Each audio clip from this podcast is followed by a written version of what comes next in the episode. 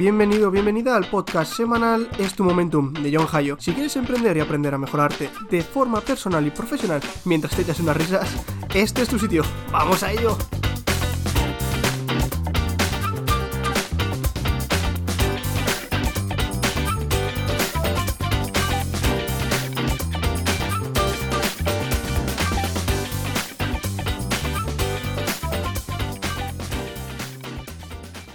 Hola, ¿qué tal? Muy buenos días. Espero que estéis disfrutando del puente, de este puente algo lluvioso. Y hoy vengo con un episodio diferente al resto. Hoy os voy a contar la historia de uno de los emprendedores más grandes de la historia, valga la redundancia, y el que hasta hace poco ha sido el hombre más rico del mundo. Hoy, como habréis podido imaginar, porque sois unos cocazos de la hostia todos y todas, seguro, vengo a hablaros sobre al que le llaman el Iron Man real. Vengo a hablaros sobre Elon Reeve Musk más conocido como Elon Musk. Bien, antes de empezar un poco quiero deciros que quiero dividir el episodio en diferentes partes. Empezaré contando un poco la historia de Elon Musk, de dónde ha salido este señor, de dónde viene y cómo ha llegado a ser uno de los hombres más ricos e influyentes del mundo, como ya digo. Una vez hayamos comentado esto, hablaré sobre el personaje del Iron Man real y cómo si este ultra super magnate que está forradísimo habla o se fuma un peta, puede dar la vuelta al mundo entero y pueden subir y bajar las valoraciones de las empresas, haciendo así que muchísima gente gane y también pierda pasta. Y al final del todo acabaré recomendando vídeos y también el libro de su biografía para que podáis aprender un poco más sobre Elon Musk.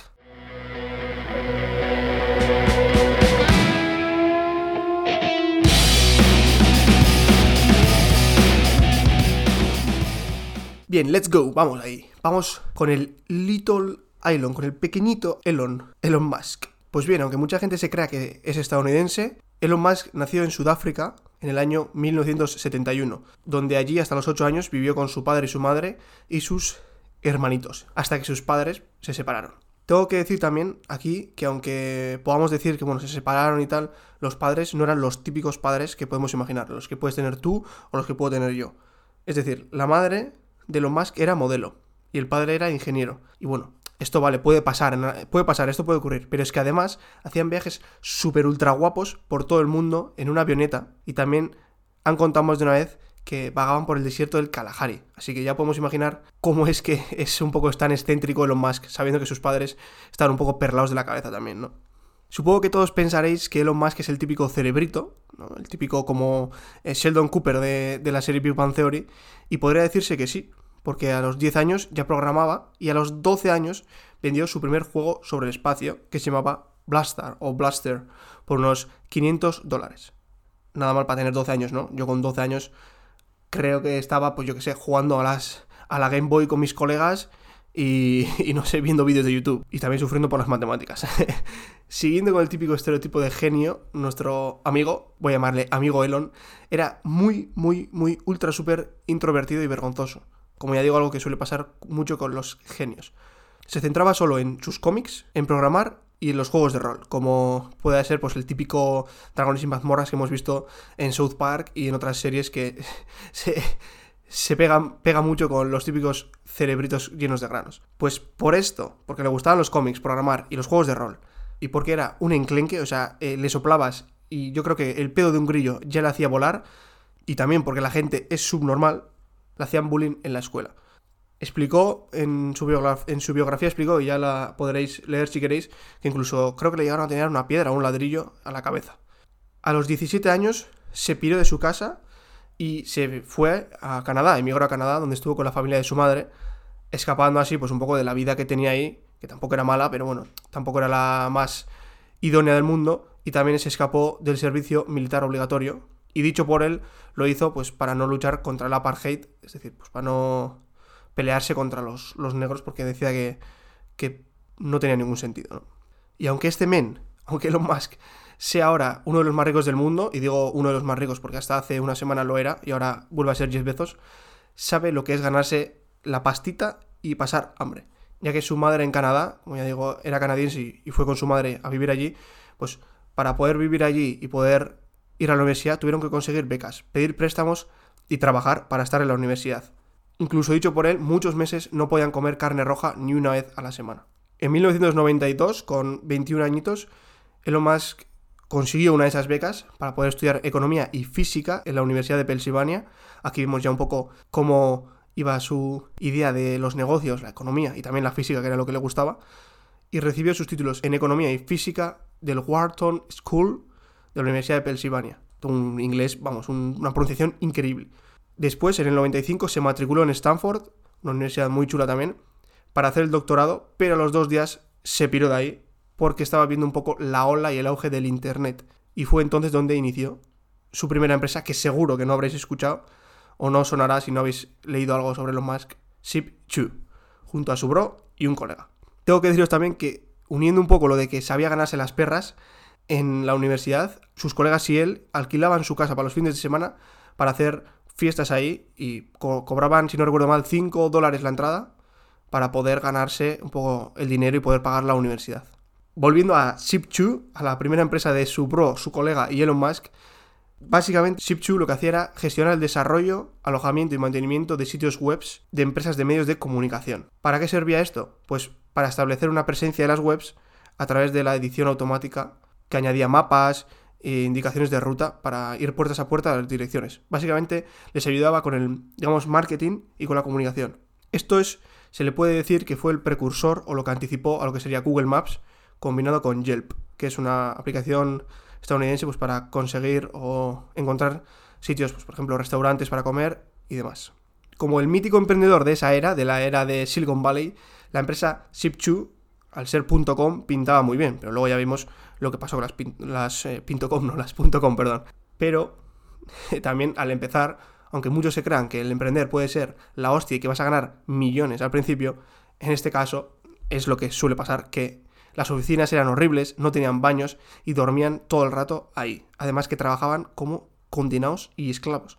Creo que dicho por él, llegó a trabajar 22 horas al día en más de una ocasión. O sea, flipas. Y hay una, hay una anécdota que dice el propio Elon Musk que al no tener dinero para, para, nada y como no tenían baño, lo que hacían era irse al gimnasio de al lado, que era una cadena de gimnasio, una cadena de gimnasios que se llamaba YMCA, sonara de la canción de YMCA.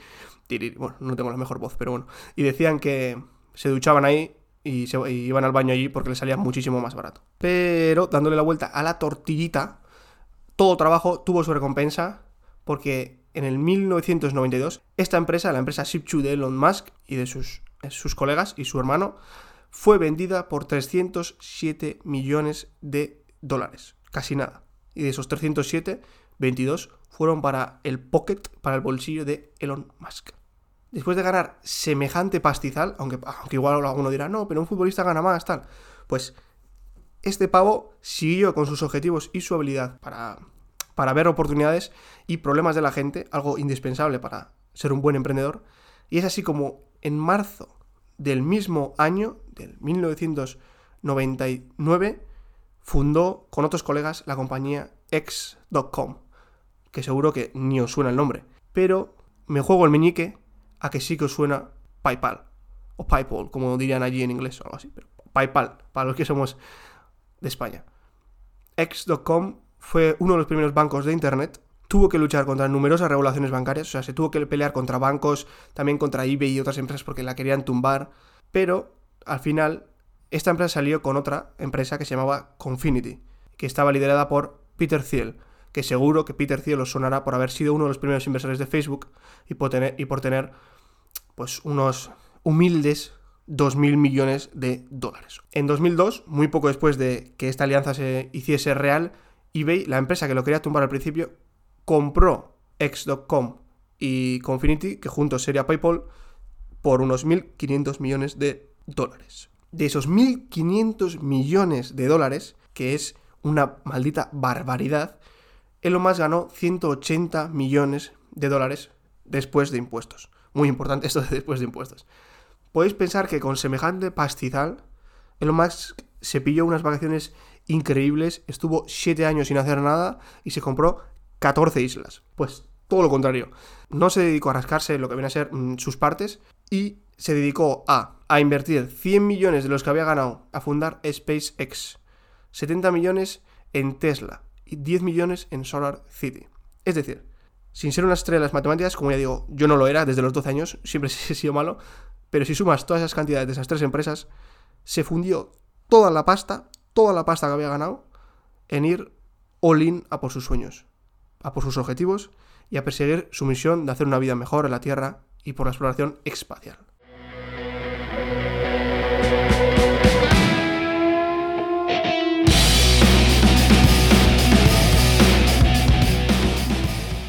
Y ahora, para el que no lo sepa, pues voy a contar un poco sobre esas empresas.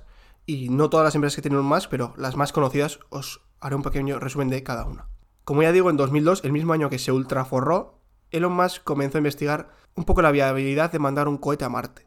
Desde pequeñito quería, quería ver un poco lo que era la carrera espacial o explorar el espacio, y por eso leía tantos cómics, ¿no? Cada cohete costaba entre 50 y 60 millones de dólares por misión. O sea, era una burrada y necesitaba al mínimo dos misiones. necesitaba unos 100, 120 millones de dólares solo por cada cohete. Y entonces él dijo, un, cojón, una polla. Pues me creo yo mi, propia empresa privada para desarrollar y producir lanzaderas especiales, que es lo que hace SpaceX. Además que se enfocan, tienen un énfasis en reducir los costes y conseguir una alta fiabilidad, algo totalmente imprescindible en esta carrera espacial o en este descubrimiento del espacio.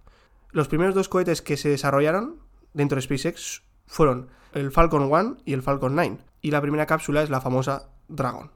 Esto puede sonar muy bien, ¿no? Un tipo que va a comprar unos cohetes, le parece muy caro y dice, pues aquí mis huevos y pongo yo la pasta para crear mi propia empresa y me pongo a hacer yo con una gente increíble a desarrollar lanzaderas y cohetes y encima lo voy a hacer súper buenos y mucho más baratos. Pues suena muy bien pero la historia que está detrás, está behind de la compañía, está llena de trabajo, porque es la primera empresa privada en crearlo, en crear algo así, en crear cohetes, ya, como ya he dicho, y es más aún la primera en conseguir tan bajo coste, semejante cantidad, calidad, perdón, y semejante innovación. Como ya sabéis, por lo que se caracteriza esta empresa, lo más visualmente impactante es que puede subir ahí a tomar por saco el espacio con su cohete y volverlo a, colocar en el mismo sitio o, a volverlo a aterrizar, pudiendo así reciclar partes del mismo cohete o el mismo cohete. Y como en casi todos los emprendimientos, la empresa SpaceX estuvo a punto de desaparecer varias veces, ya que pues, los cohetes explotaban uno detrás de otro. Uno detrás de otro no paraban de explotar, uno detrás de otro no paraban de explotar, hasta que el último consiguió salir airoso de todo lo que es SpaceX y consiguió hacer lo que tenía que hacer, despegar, y fue la verdad un hito en la historia. El 23 de diciembre de 2008, SpaceX firmó un contrato de unos poquísimos 1.600 millones de dólares con la NASA por 12 vuelos de su cohete Falcon 9 y pues por tener esa nave dragón y llevarla a la Estación Espacial Internacional. Además, lo guapo de esto no es que solo Elon Musk esté haciendo esto con la NASA, sino que gracias a esta empresa vemos cada vez más cerca a los humanos en Marte. Él dice creo que para 2024-2027 podríamos estar allí. El primer humano podría colonizar Marte.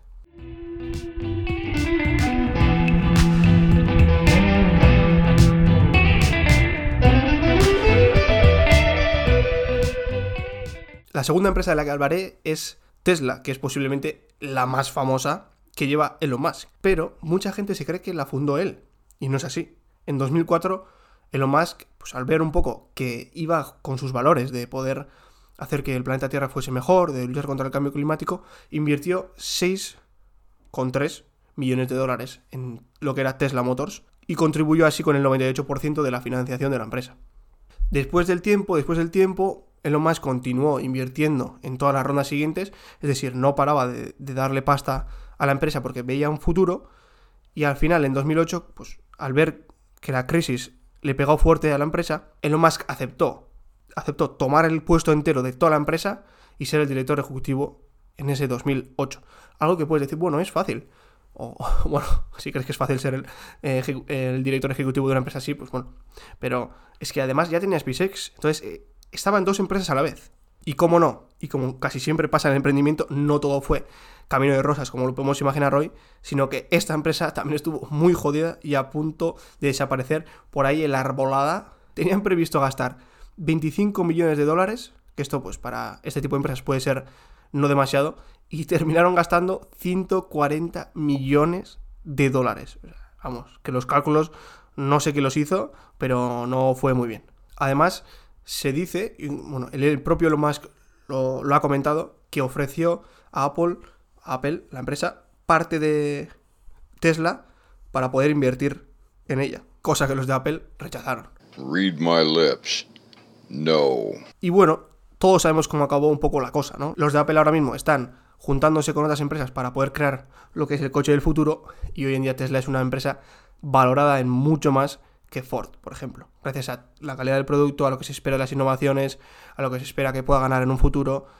Y básicamente es una empresa que ha cambiado el sector por completo y ha hecho que todo lo eléctrico se vea cada vez más cercano a nosotros. Si os fijáis, la gran mayoría de empresas mm, de coches y marcas ya están sacando sus, sus vehículos eléctricos. Y todo esto, en gran parte, es gracias a Elon Musk y a Tesla. En 2020, o sea, ya el año pasado, Tesla había vendido un millón de vehículos gracias a sus vehículos o sus coches Roadster, Model S, Model X y Model 3. Y se había anunciado la producción inminente, pues, la producción ya, de ya, del Tesla Semi y del Tesla Roadster 2020 del 2020 y del Tesla Cybertruck, que es el más famoso de todos, porque seguro que habéis visto el vídeo este en el que le mete un martillazo a la, a la camioneta, que algunos dicen que es feísima. A mí la verdad es que no me gusta, pero le mete un, un ostión a, la ventana diciendo que es súper resistente y, se carga la ventana. Pues aunque pasase eso, hubo muchísimas reservas y ya está siendo todo un éxito este Tesla Cybertruck. Además de todo esto de los coches, y como ya he comentado en más de una ocasión en el podcast, desde abril de 2019 todos, todos los vehículos de Tesla tienen activadas las funciones básicas del autopilot. ¿Qué significa? Que todos los Tesla tienen la capacidad de autopilotarse. Obviamente no es perfecto, pero para eso está la inteligencia artificial, para ir mejorándose cada vez más, más y más.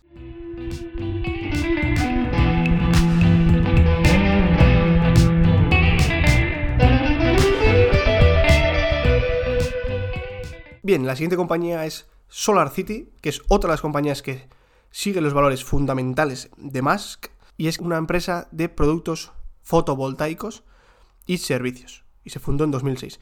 Esto puede sonar un poco que son productos fotovoltaicos. Pues básicamente son, digamos, paneles solares que se ponen encima de las casas para poder recoger esa energía del sol y proveer de energía a la gente. Hay bastantes empresas que hacen lo mismo, pero es que Solar City ha conseguido ser la empresa mayor proveedora de sistemas de energía solar en Estados Unidos. Algo que no es broma. Su objetivo, el objetivo de esta empresa, la misión que tiene la empresa es extender toda la energía solar y hacerla lo más asequible posible a la gente, cada vez hacer los productos más baratos. Algo que Elon Musk lo lleva a rajatabla también en el Tesla. Al principio costaba muchísimo para poder ganar dinero y poder hacer modelos cada vez más baratos y cada vez quiere hacerlos más asequibles para que todo el mundo pueda tener coches eléctricos. Pues lo mismo pasa con Solar City. Quiere que todo el mundo pueda conseguir tener paneles solares en su casa. Algo que en España es un poco jodido porque tienes impuesto al sol. El objetivo que tiene esta empresa y también Tesla es que quieren combatir con el calentamiento global. Y es por eso que en 2016 Tesla y Solar City se fusionaron.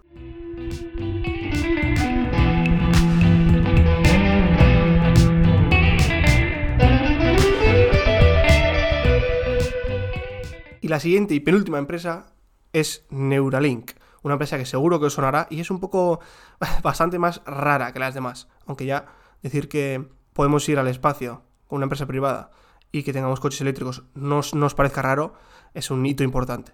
Neuralink es una empresa de nanobiotecnología, que esta sí la fundó Elon Musk también, y tiene como objetivo meter en el cerebro humano inteligencia artificial. Ya vemos que este pavo se mete en todo y que le encantan las cosas bizarras. La empresa se crea en crear dispositivos que se pueden implantar en el cerebro humano. Son como chips que te pueden meter ahí, check, en el cerebro y ni te enteras. El propósito de esta empresa de Neuralink es ayudar a los seres humanos a fusionarse con el software y mantenerse un poco al ritmo de lo que es los avances de la inteligencia artificial. ¿En qué puede ayudarnos esta tecnología? Pues podría mejorar la memoria, o permitir un poco más una interacción más directa con los dispositivos informáticos. Se dice que con este chip pues, podrías eh, tener la capacidad de ver lo que no ves en el móvil o, tenerlo como si fuese tu teléfono. Pero bueno, son cosas que se dicen. Aquí además Elon Musk afirma que podrían ayudar a resolver problemas como el Parkinson o incluso ayudar un poco a recuperar la movilidad después de accidentes. A mí me parece muy, muy, muy interesante, pero ¿qué os parece a vosotros empezar a ser cyborgs. ¿Os pondréis este chip o no? Sabiendo que os puede ayudar mucho a ser más inteligentes, a poder tener información al instante, a ayudar a, enfermedades, ¿os lo pondríais? También está el problema ético o problema moral que puede ser esto. Unos sí y otros no. ¿Qué pasaría si unos lo tienen y otros no? ¿Qué pasa si se te estropea el chip? Al final es una empresa que tiene que responder mucho a este tipo de preguntas.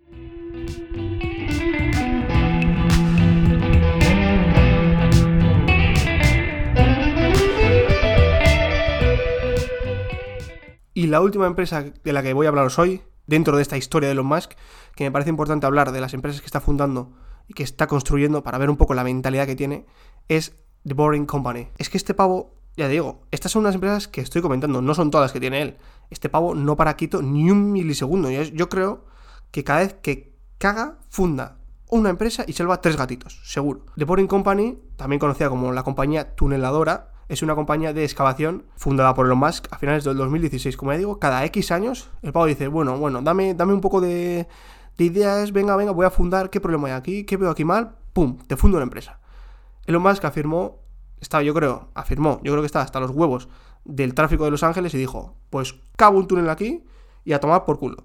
Me voy por debajo del suelo. Y es básicamente lo que quiere hacer esta empresa. El objetivo de la compañía es mejorar el método y la velocidad de excavación lo suficiente para poder establecer lo que son mm, redes subterráneas de túneles que sean económicamente factibles. Esto si habéis escuchado el podcast de innovaciones, el primero que hice, habréis escuchado en la nueva ciudad de Arabia Saudí, en The Line, iban a hacer algo así, crear túneles subterráneos por donde dirigirse. Digamos que puedan ser como líneas de metro, también para coches y trenes, pero el objetivo es que estas líneas puedan ir a 1200 km por hora. 1200 km por hora, como el famoso Hyperloop. O sea, increíble que pueda ir de una punta a otra de la ciudad en 3,4 milisegundos.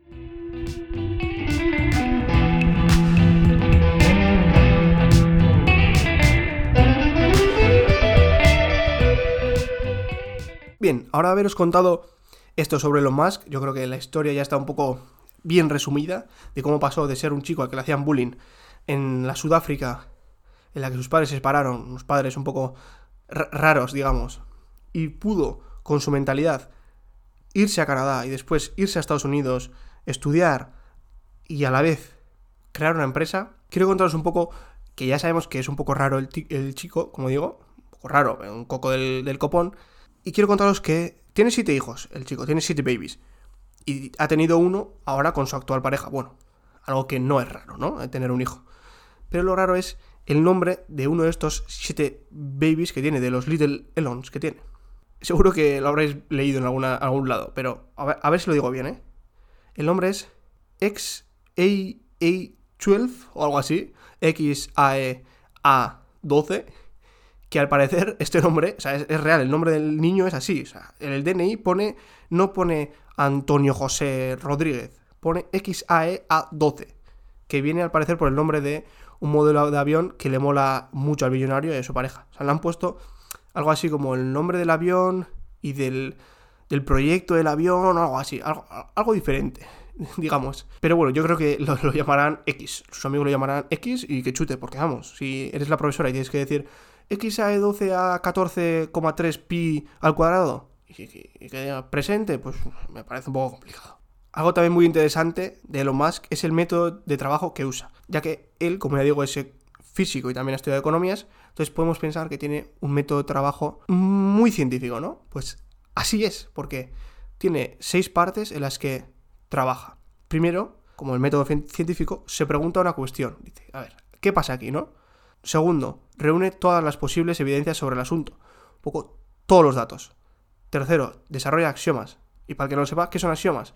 Los axiomas son principios que no se pueden demostrar sobre lo que se construyen teorías. Entonces, ¿qué hace? Desarrolla estos axiomas que se basan en, evidencia e intenta asignar una probabilidad de verdad a cada una. Un poco ve si estas teorías indemostrables son, son posibles e intenta darle probabilidades de verdad.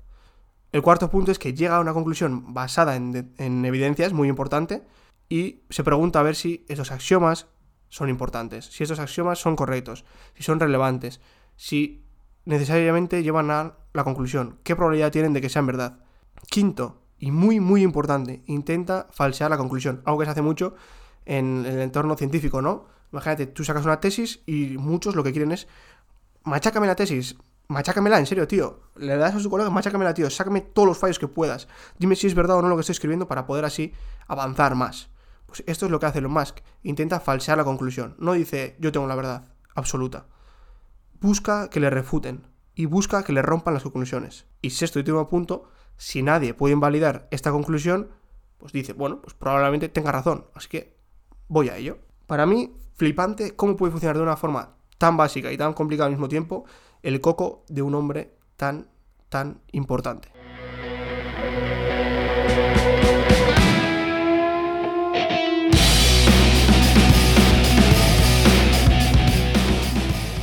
Bien, y ahora quiero comentaros un poco el personaje de Elon Musk, el personaje de nuestro protagonista de hoy. Porque, como ya digo, vemos mucho el Elon Musk empresario, vemos mucho lo que hablamos de que todo el mundo lo adora y de que ha fundado muchísimas empresas y que está cambiando el mundo y tal.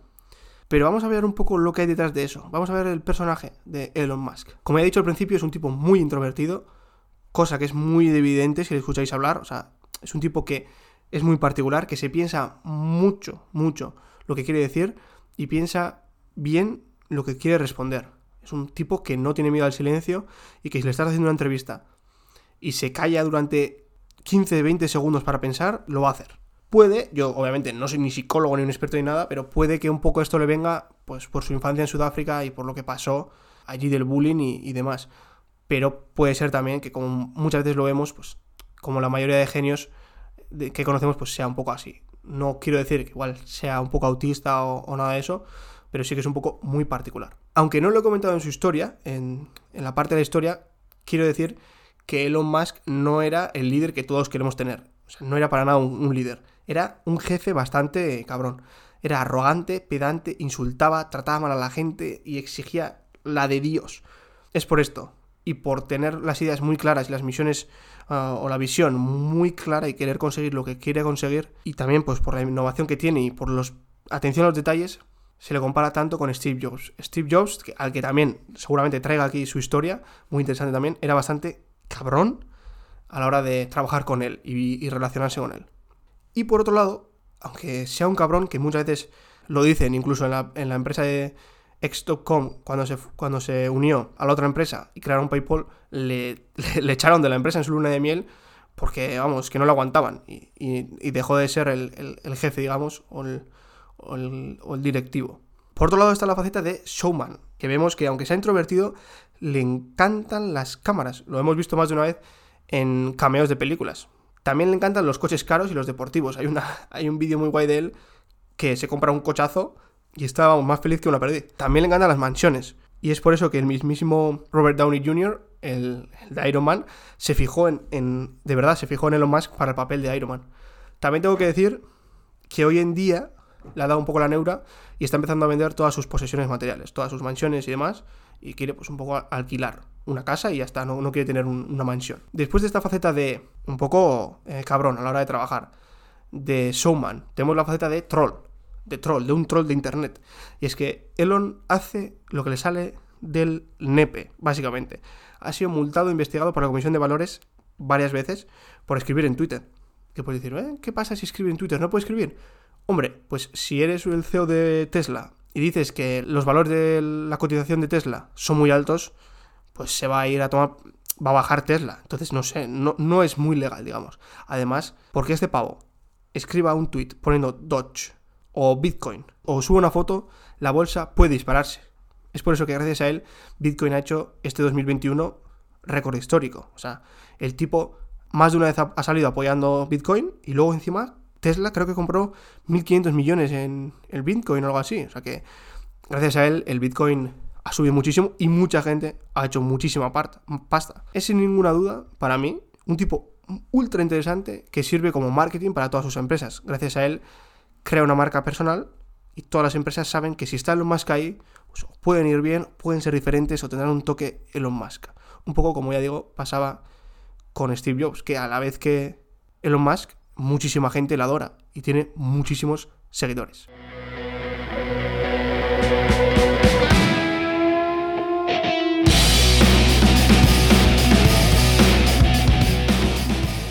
Y bien, llegamos a la tercera y penúltima parte de este episodio de hoy, que espero que esté gustando, de la historia de Elon Musk.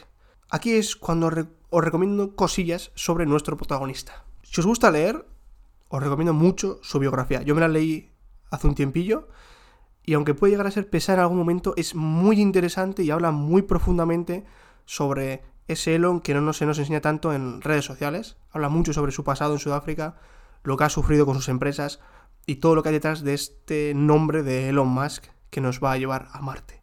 Muy interesante si queréis profundizar bastante en Elon Musk. Luego, pues si por algún casual preferís ver un vídeo, no tenéis tanto tiempo y bueno, queréis algo más sobre Elon Musk de una forma más didáctica, os recomiendo mucho dos vídeos que están en YouTube, aunque hay entrevistas por todos los lados, pero os recomiendo mucho el vídeo de Draw My Life de Elon Musk, cortito y muy visual, y podéis ver un poco a grandes rasgos lo que es Elon Musk. Y segundo, un vídeo que se titula La impactante historia de Elon Musk, que es un poco más largo, pero entra bastante en profundidad en esta historia de nuestro protagonista de hoy. Como ya digo, gracias a estos dos cortos vídeos tendréis una gran idea sobre este personaje.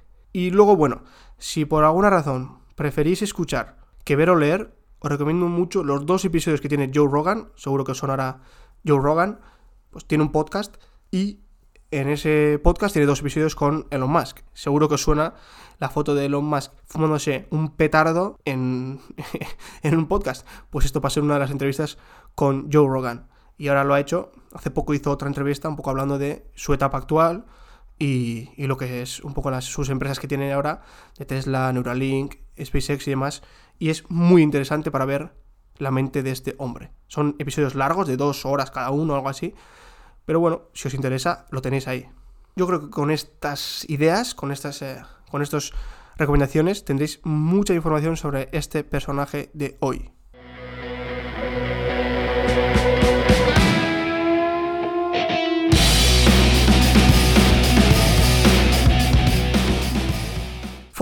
Intensito, ¿no? Yo creo que ha sido un episodio algo más largo de lo habitual, pero quiero de vez en cuando, ya dije en un principio, quiero de vez en cuando traer historias de gente que admiro o gente que me interesa en el mundo del emprendimiento y el desarrollo personal. He empezado con Elon Musk porque es un tipo que está en boca de todos ahora y me parece ultra interesante. Y además, también te digo que espero de verdad que te haya gustado este episodio de hoy, que hayas aprendido algo sobre nuestro protagonista. Y yo por ahora me despido. Como siempre digo, hasta más oír. Ciao!